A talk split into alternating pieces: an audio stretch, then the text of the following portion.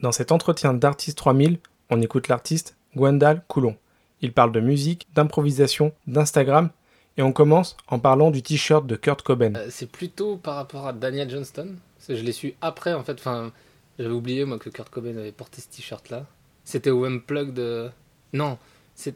À quel moment c'était Je sais plus... euh, L'image euh, de Kurt Cobain. J'ai oublié, mais bref, non, non, non, c'est euh, vraiment parce que j'aime, euh, j'adore la musique de Daniel Johnston en tant qu'auditeur. Et euh, c'est ma copine qui me l'a offert, ce t-shirt. Au-delà d'un vêtement de scène, c'est, c'est jamais tellement réfléchi. Des fois, j'aime bien réfléchir à ce que je vais porter quand je fais une performance. Là, pour le coup, c'était l'été, il faisait chaud, c'était fin août, début septembre. Et, et en fait, euh, pour être honnête, je vais à beaucoup de concerts et j'achète régulièrement des, euh, t-shirts de, de concerts. Bon, même là, si j'ai- pas vu Daniel Johnston, en tout cas, euh, puisque c'est un cadeau de Claire, mais ma garde-robe est essentiellement constituée de t-shirts de concert.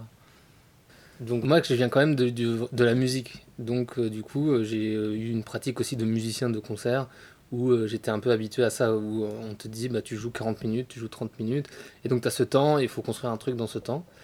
Et euh, moi, j'ai trouvé un peu une manière de le décliner un peu, enfin, à ma manière, quoi, euh, dans le champ plutôt de l'art, parce que je quand je joue et quand je performe, c'est dans des, contextes plutôt euh, issus du, du, milieu de l'art, quoi. Effectivement, t'imposes un peu plus un, un rythme de temps qui est différent d'une pièce effectivement accrochée au mur. Et, euh, et pourtant, en fait, dans mes performances, je montre aussi des pièces, c'est-à-dire que je parle de mes sculptures, je montre des choses euh, plastiques que je fais, et c'est aussi un prétexte pour les montrer et en parler, et euh, qu'elles existent aussi sous une autre forme. En plus, dans mes trucs, il y a un peu une espèce de, de situation de, de un peu prise d'otage en fait du, du spectateur, où en fait je leur laisse pas trop le choix. Enfin, si ils peuvent partir s'ils veulent partir, mais mais j'aime bien un peu construire euh, tout le déroulé de la performance pour euh, les, euh, les garder un peu en alerte ou, ou les captiver pour qu'ils restent. Et effectivement, du coup, ça, ça étend un peu le l'attention. Je fabrique des pièces euh, euh, en tant que pièces en fait, et des fois elles viennent s'insérer dans le domaine de la performance et du concert. Et, et des fois, c'est après avoir écrit des chansons ou des situations que je me dis ah bah ça serait bien d'être accompagné de, de tel foulard derrière moi ou de tel euh, paravent ou euh, élément scénique. Et, euh, et voilà. Bon après c'est pas systématique non plus. Il y a beaucoup de, de, moments dans ce que dans, dans les performances qui euh, qui sont totalement dépourvus de d'objets. Mais par exemple il y a une chanson euh, les fleurs euh, n'y changeront rien qui à la base est une chanson vraiment pure et simple où j'ai composé euh, j'ai écrit le texte euh, en même temps que j'écrivais la mélodie au piano. Ça, je l'ai enregistré. Ça fait même euh, l'objet d'un- d'une chanson sur un album que j'ai sorti sur un label qui s'appelle Linge Record, qui est un label qui est, basé à Montpellier. Et donc cette chanson, elle a été pendant deux, ans euh, juste une chanson. Et quand je la faisais en, live, même au départ, je la faisais vraiment avec le playback derrière de- du piano. Donc juste voix et, et piano derrière.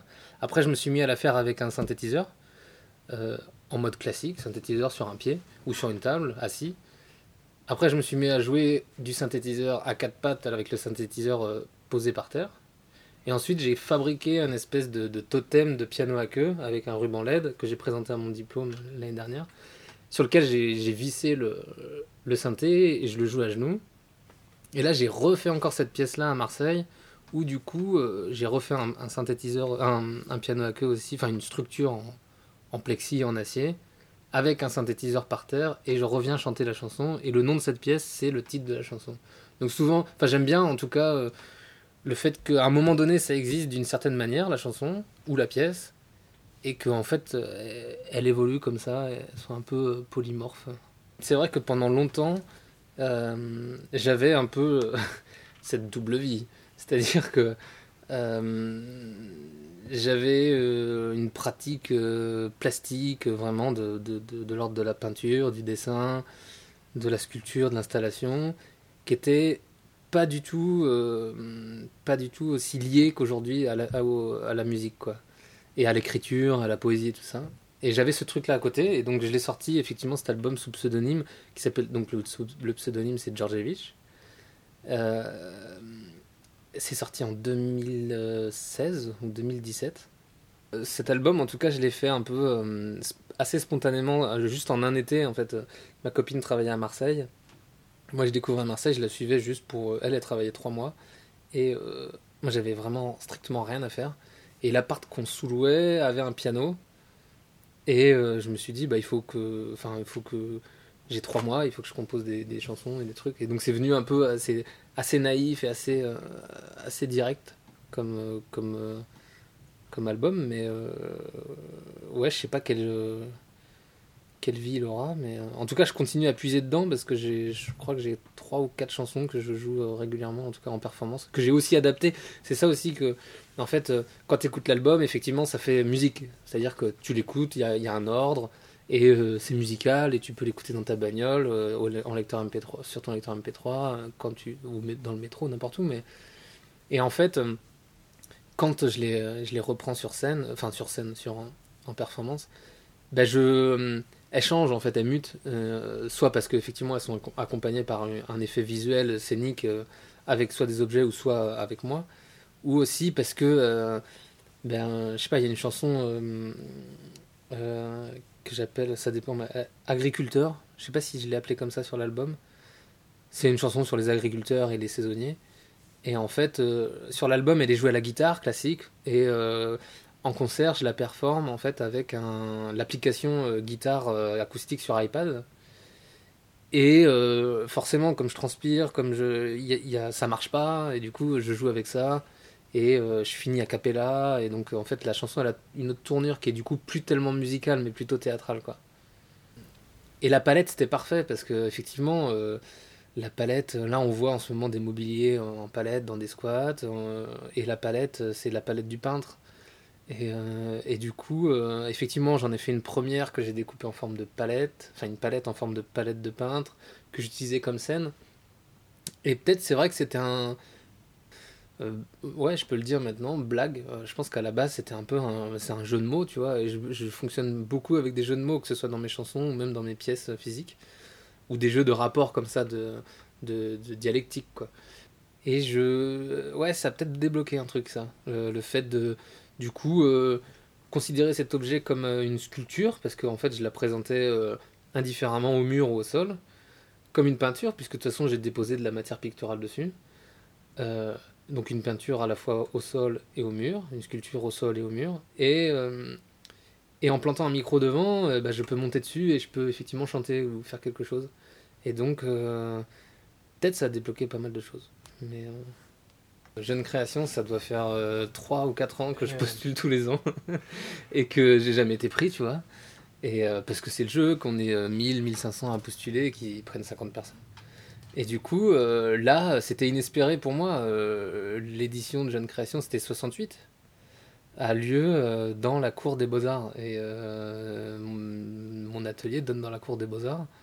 Et étant étudiant, bah, je vois se passer ce truc-là et je fais bah, c'est trop bien, je vais pouvoir m'amuser et du coup intégrer, intégrer comment, jeune création à ma manière. Et effectivement, la veille du vernissage, je suis passé, il, était, oh, il était tard, il était 22h, et j'ai cloué euh, cette peinture euh, euh, sur une simèse. Alors après, j'ai j'ai pas non plus, tu vois, eu comment l'insolence de le faire côté simèse, côté blanc, tu vois, chose qui aurait été totalement un peu peut-être du domaine de l'insulte ou un peu, enfin tu vois, intrusif, beaucoup trop intrusif. J'ai voulu faire un truc un peu subtil donc derrière, mais quand même dans un lieu de passage hein, où, où on le voit.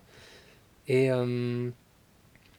et ouais, c'était un peu pour dire euh, fuck off. euh, De toute façon. euh, et mine de rien, en fait, après, l'année d'après, j'ai repostulé et je l'ai même mis dans mon, euh, dans mon portfolio, cette, cette peinture. Et j'ai à nouveau pas été pris. Après, j'ai eu des regrets. Je me suis dit, putain, j'aurais peut-être pas dû la mettre comme ça. Enfin, ils m'ont cramé, tu vois. Je pensais pas qu'ils. Et au final, en fait, j'avais un ami aussi qui était dans cette, dans cette édition, Jeune Création, Samy, euh, Stein, qui un jour m'a écrit, après, une fois que c'était fini, qui m'a dit, mais, euh, mais tu sais que ta peinture, elle était dans les, euh, dans les photos officielles euh, du dossier de presse ou je sais pas quoi, et du coup, il m'a donné une photo en haute qualité de, ma peinture. Donc j'aimais bien, effectivement, de parasiter de cette, matière, de cette manière-là. Euh, Ouais, j'ai 5 comptes Instagram, il me semble. 5 ou. Ouais, 5. Et. Après, je l'utilise de manière aussi très euh, triviale en fait. Euh, J'ai deux comptes hein, en tout cas. Il y en a un qui fait référence à mon travail art- artistique. Je l'utilise comme un site internet, donc euh, docilement comme n'importe qui qui veut montrer son travail. Après, j'ai un site, j'ai un, une page un peu plus perso, bah, qui est sur, mon pseudonyme de musicien, Djordjevic, où là je poste des photos un peu à la con, un peu comme un, Instagrammeur ou une Instagrammeuse lambda, quoi, qui, qui poste sa bouffe, qui poste un coucher de soleil, ce genre de trucs-là. Et après, effectivement, je me suis dit, euh, enfin, mais je suis pas le premier, je suis pas le seul. De toute façon, il y a plein d'artistes qui font ça très très bien aussi, mine de rien. Euh, je pense à Claude Kloski, par exemple. Et, euh, qui, et ouais, je me suis dit, bah, il y a quand même une matière, quoi. Il y a quelque chose aussi à faire. Et, et, et du coup, j'ai trois comptes où je produis du contenu, mais qui, soit, qui est euh, exclusivement réservé à Instagram et qui ne pourra jamais trouver de, de comment d'existence ou de, ou de ouais qui, qui pourra jamais sortir de ce, de ce cadre-là. Le premier, ça serait euh, Making Black Square, euh, faire des carrés noirs. Ça, c'est parti un peu d'une idée à la con où, en fait, bah, Instagram, voilà, c'est tout le temps un peu euh, bon bah les photos de euh, les c'est cliché, mais les photos de plage, les photos de vacances, les photos de bouffe, euh, les photos de copains, de copines, les photos, voilà, voilà. Et je me suis dit, mais en fait, ça serait drôle d'avoir un compte où on poste tout le temps la même chose. Mais tout le temps la même chose, mais ça serait quand même tout le temps différent. Et c'était au moment où je faisais aussi des petites toiles de carré noir avec des yeux, celles que j'avais présentées à, Jeune Création, enfin présentées, que j'avais piratées, enfin que j'avais présentées en, en- en pirate. Et euh, je m'étais dit, bah voilà, et puis en plus, bon, bah je sais pas, c'est un courant qui m'a vachement intéressé, euh, enfin tout ce qui est Malevich, euh, etc. En fait, l'histoire de la peinture en général, ça, m'intéresse beaucoup. Et je me suis dit, bah, je vais faire des. Comme le fond, euh, j'avais un, logiciel de dessin, le fond était blanc, bah, je vais faire un carré noir euh, à la main qui se remplit automatiquement. Et je vais en poster un tous les jours, ou tous les deux jours, ou, ou régulièrement, quoi. Mais en fait, à chaque fois, c'est le même geste. Je pars d'en haut à gauche, je fais un carré, bam, je le poste, et- etc. Du coup, il y avait cette espèce de forme qui était un carré mais sans lettres, mine de rien. Et après, ça a muté où euh, c'est devenu un prétexte pour faire des, euh, peintures, mais des peintures digitales. Et euh, tout le temps à mettre en scène ce, carré noir, soit en relation avec des citations d'expos que j'avais vues ou que j'allais faire ou que j'allais voir de d'autres artistes, ou alors soit aussi recomposer des choses. Enfin, en tout cas, c'est un truc de, de décliner cette forme accompagnée de d'autres formes. Et euh, ça continue, enfin, j'en fais régulièrement. Euh, et c'est devenu un compte vraiment, euh, je sais pas, quand je m'y mets, euh, je pense plus à mon travail. Enfin, je sais pas comment dire. Il y a un côté, ok, bon, bah, souvent en fait, j'en fais, j'en fais 20 ou 30 à la suite des dessins sur ce principe-là, que je garde en, mémoire dans, mon iPhone. Et de temps en temps, je les poste sur ce compte-là. Et, euh, et souvent, c'est lié à des contextes aussi, mine de rien. Enfin, des fois, je suis à un endroit, contexte, dans, un certain contexte, et je, j'en fais un. Euh, donc ça, c'était pour euh, Making Black Square. Après, j'ai un autre truc qui s'appelle Extramural Exhibition, où ça, euh, ça c'est un peu plus, je l'alimente un peu moins.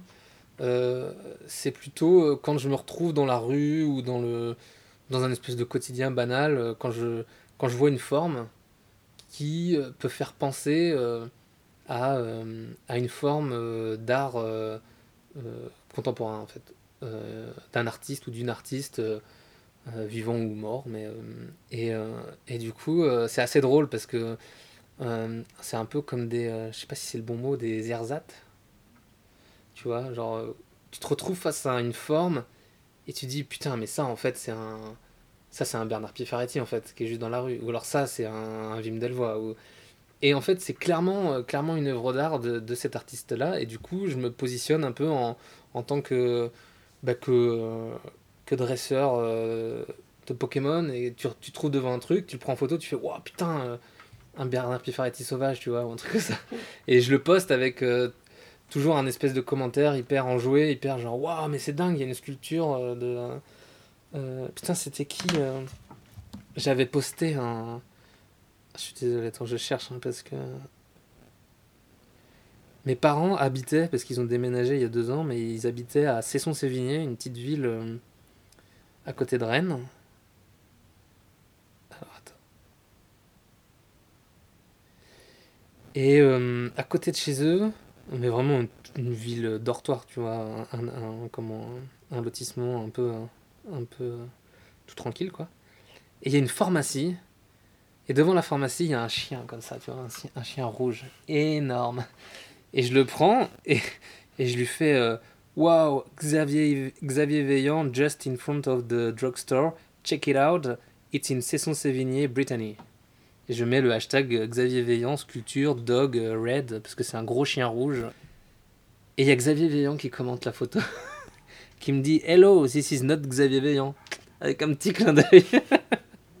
Et je lui dis Bah oui, oui, je sais bien, mais euh, c'est le principe un peu euh, du, euh, conte. euh. Ou alors quand le métro était en travaux et qu'il avait l'air d'être impacté comme un Christo, bah, j'ai dit Waouh, il y a un Christo à Barbès. Alors que voilà, on verra jamais de Christo à Barbès. Enfin, je sais pas, peut-être peut-être qu'on verra un Christo à Barbès, mais.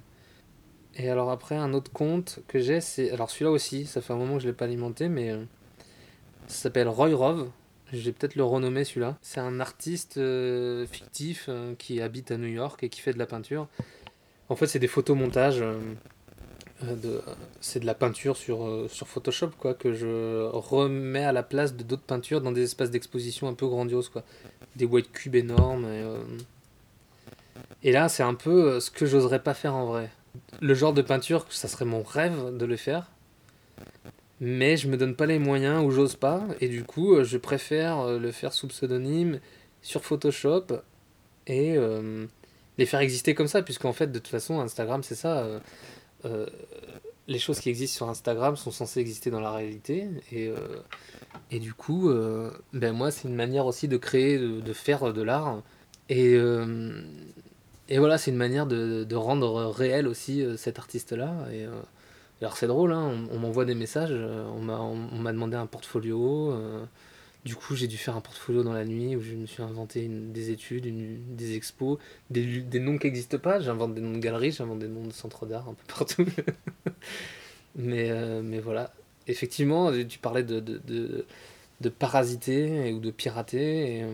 c'est une manière de pirater, mais aussi c'est une manière de, faire les choses vraiment aussi pour moi et de me donner un, une, euh, un objectif ou alors une, une occasion aussi de faire les choses. Non pas que je serais pas capable de les faire par moi-même, mais que en tout cas, ça me, c'est des choses que je ferais peut-être pas euh, à mon compte, mais que euh, je mets sur le compte d'autres choses. Quoi. Et Instagram se prête vachement bien à ce genre de, de pratique parce que tu peux faire ce que tu veux sur Instagram. Le, le jour J des poèmes dans les, dans les néons. C'est vrai que, je sais pas, un peu comme des décisions en musique, euh, des fois, euh, euh, alors je vais partir un peu loin pour revenir au néon mais, et au poème. Mais le, tu, tu parles du jour J, mais ça me fait penser à, l'instant T en musique, tu vois, ou quand. moi, je viens aussi un peu de la scène jazz. J'ai participé à beaucoup de, de buffs, à beaucoup de, de, de groupes de jazz sur Rennes. Et t'as ce truc dans le jazz où t'improvises, tu vois. T'improvises, et en fait, d'un morceau à l'autre, d'une soirée à l'autre, enfin, tu peux euh, t'épanouir totalement et te faire des solos de malade et, être dans une espèce de transe incroyable et où tu te dis, j'ai jamais aussi bien joué. Et tu le sens, tu vois, c'est à ce moment-là. Parce que t'as fait telle note avant telle note, etc. Mais c'est. euh, tu l'as oublié aussitôt, tu vois, mais, c'est, euh, mais tu le sens au moment où ça se passe. Et des fois, pas du tout, tu vois. Des fois, en fait, t'essaies des trucs et en fait, ça rate. Et en fait, peut-être, je sais pas, ce jour J, honnêtement, ça a eu lieu euh, la veille du vernissage de cette expo où je les présentais. C'était euh, rue des Martyrs euh, à Paris, sur une invitation de Yue Yuan. Et en fait, j'avais cette image de néon en polystyrène et je voulais trouver le moyen de faire le tube, mais pas en, pas en polystyrène justement, pour pas que ça soit une sculpture en polystyrène. Et je m'étais dit, ben, je vais mettre un, je vais mettre un rhodoïde transparent et ça fera l'affaire quoi. Et donc euh, jusqu'à la veille du vernissage, c'était ça en fait mon idée, c'était ça que j'avais parlé euh, à- avec Yue. Et en fait, dans la nuit, je me- en fait, je suis en, en parallèle et je suis toujours en, en train d'écrire ça, mais j'écris un recueil de poèmes. Et je m'étais dit, mais ces poèmes, ça fait des mois que je les lis, que je les relis, que je les réécris. Et euh, peut-être ils verront jamais le jour, en fait. Et je me suis dit, euh, quand tu as une sculpture au mur ou quand tu as une peinture, euh, tu as, plusieurs manières euh, d'agir en tant que spectateur. Tu vois. Souvent, tu te rapproches, tu t'éloignes, tu fais le tour, etc. Et donc, tu as une espèce de chorégraphie qui est en jeu, qui se met en, place entre, la, sculpture, l'objet et le spectateur. Et en fait, je me suis dit, ah bah, ça serait intéressant du coup de, forcer un peu ce geste et euh, d'écrire un poème dans le rhodoïde. C'est un peu torsadé en plus. Et donc il faut un peu, euh, tu vois, il y a une petite pirouette à faire. Et euh, même si ça, à la base, c'était pas vraiment fait exprès et voulu, mais enfin la, petite pirouette. Mais je me suis dit, ben voilà, en fait, au premier abord, c'est un, néon en polystyrène, c'est une sculpture. Et en fait, quand tu t'approches, bah, tu vois qu'il y a quelque chose d'écrit dedans. Et c'était une manière pour moi aussi de glisser en douce ces poèmes que je suis en train d'écrire. Et une manière de les rendre publics, tu vois. Moi, ça fait un moment que je les travaille tout seul dans mon coin. Et je les ai jamais fait lire à personne. Même ma copine, elle les a jamais lus. Et euh, j'avais besoin à ce moment-là, je pense, d'en, montrer quelques-uns. Du coup, c'est apparu comme ça. Et. Euh, et euh, ouais, je sais pas trop. C'est la veille du vernissage, je m'étais dit, je vais écrire les poèmes sur le rhodoïde. Au début, en fait, cette, cette série de carrés de soie, ça part vraiment euh, en fait, c'est pas vraiment une série, c'est plutôt un truc qui se déploie effectivement euh, là maintenant dans le temps, puisque j'en ai fait quand même pas mal. Mais euh, au départ, c'était 5 carrés que j'avais présenté à mon diplôme de troisième année, où en fait la série fonctionnait ensemble et j'avais écrit des slogans en blanc, en peinture blanche. monochrome is not dead, punk is non, monochrome is not dead, White Cube is not dead. Colorfield is not dead. Euh, je sais plus. Euh, bref, que des références comme ça à la peinture et surtout à la peinture abstraite et euh, etc. Et je performais en plus un playback de Sum 41 à côté. Enfin bref, il y avait un côté un peu transposer le, le régime d'action de la musique punk dans le, domaine de la peinture et un peu comme ça jouer le, le truc de euh, euh, monochrome euh, monochrome is not dead quoi et fuck off quoi. On va faire des monochromes et et, et puis je dis ça aussi parce que j'en ai fait et à chaque fois sous avec diverses manières de faire mais et du coup c'était plutôt à un moment donné poser des slogans et puis pouvoir les tenir et c'est pas du tout des trucs à apporter. Et en même temps quand euh, il m'accompagne, ces foulards, euh, des fois ils sont posés euh, sur ma table à côté de moi avec mon ordi, ou alors ils sont, je les tiens, je les porte, mais, mais ça vient vraiment de cette série-là. Et après, c'est plutôt devenu un espèce de prétexte aussi à écrire des, des petits, des courts poèmes ou des courts, des statements, tu vois, des, des, des petites idées comme ça qui tiennent en une ou deux phrases. Et, et un peu aussi, bah, comme la, le fait de produire des choses sous pseudonyme, ça veut dire donner aussi sa voix à quelqu'un d'autre, tu vois. Et euh, je pense que je voyais ça aussi, enfin je vois toujours ça dans, dans ce rapport-là au carré de soi, où euh, quand j'écris un truc là-dessus, euh, ben je, je donne cette voix à autre chose en fait, et à, un slogan qui est comme ça punisé au mur et qui, qui existe et un peu, je sais pas, c'est pas une série finie, en tout cas, et euh, je continue à en faire euh, de temps en temps, ça dépend. Euh, de... Maintenant, je l'ai fait effectivement quand je fais une performance, j'en fais toujours un ou deux. Des fois, je recouvre ma guitare avec, un, avec un foulard et il y, a une nouvelle phrase écrite dessus, par exemple. Alors, et puis j'aime bien avoir les trucs sous le, sous le bras. Effectivement, l'expo à Artorama là, à Marseille où j'ai fait la performance dont tu parlais avec le t-shirt, toute la série de sculptures en polystyrène que j'ai montré, je suis arrivé, en fait, j'ai pris le train avec un sac plastique et j'avais tout dans le sac plastique. Avec me les foulards pliés et tout ça. Et, euh, j'aime ce côté, enfin, j'aime cette idée-là que. Enfin, je sacralise aussi assez peu. Euh, ça, c'est peut-être un, tort que j'ai, enfin, un problème. Euh, ma copine travaille dans la conservation préventive des œuvres d'art. Et euh, des fois, elle me dit elle me dit que ça va pas la tête. enfin, je casse plein de choses, je perds beaucoup de choses et je, je prends pas tellement soin de, de, ça, mais euh, peut-être c'est parce que j'accorde pas non plus énormément d'importance. J'accorde de l'importance au moment où je les fais, au moment où je les montre. Et après, euh, si elles sont, enfin, Ouais, j'aime bien qu'elle soit facilement transportable. ou- Moi, à un moment donné, à un moment, j'ai une idée assez précise. En fait, mine de rien, euh, c'est des idées euh, formelles très précises. Euh, je prends beaucoup de notes dans mes carnets et quand je fais une pièce, et, je tâtonne rarement. Enfin, c'est-à-dire que je, vais droit au but et je sais que ça sera dans telle matière et de tel format. Et,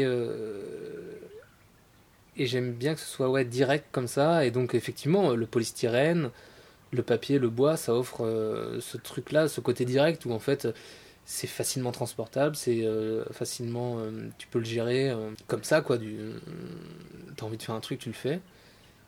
Et au profit d'un, d'une idée ou d'un effet poétique ou visuel qui va aussi transcender la matérialité de l'objet, tu vois, un truc qui fait que c'est du tissu, c'est de la peinture, enfin des choses simples, tu vois, j'aime bien ce- cette simplicité. Euh, Donc la copie double scolaire, donc c'est un feuillet, ça reste en fait, ça reste un livre en fait, c'est la base en fait, c'est euh, une feuille que tu, une, page que tu tournes. Et du coup, euh, je me suis dit, hum, on pourrait inviter des gens à faire ça, des artistes, des dessinateurs, des dessinatrices, des musiciens, des peintres, des sculpteurs, des n'importe quoi, enfin, à faire, à avoir, enfin, leur proposer une carte blanche pour éditer, pour faire quelque chose sur une copie double. Et euh, mais sous la forme d'un devoir euh, de collège avec la double barre, la note sur 20. La note sur 20, c'est l'ordre de parution. Donc euh, Céline Guichard, qui est dessinatrice, elle a eu 0 sur 20, c'est la première qu'on a sortie, etc. Et là, on est à 20 sur 20. Mais en fait, non, on n'est pas à 20 sur 20. On est à euh, 4 sur 20 de la série 2. Donc on continue. Mais c'est un projet qu'on a toujours avec ma copine. Et voilà. Que dire de plus?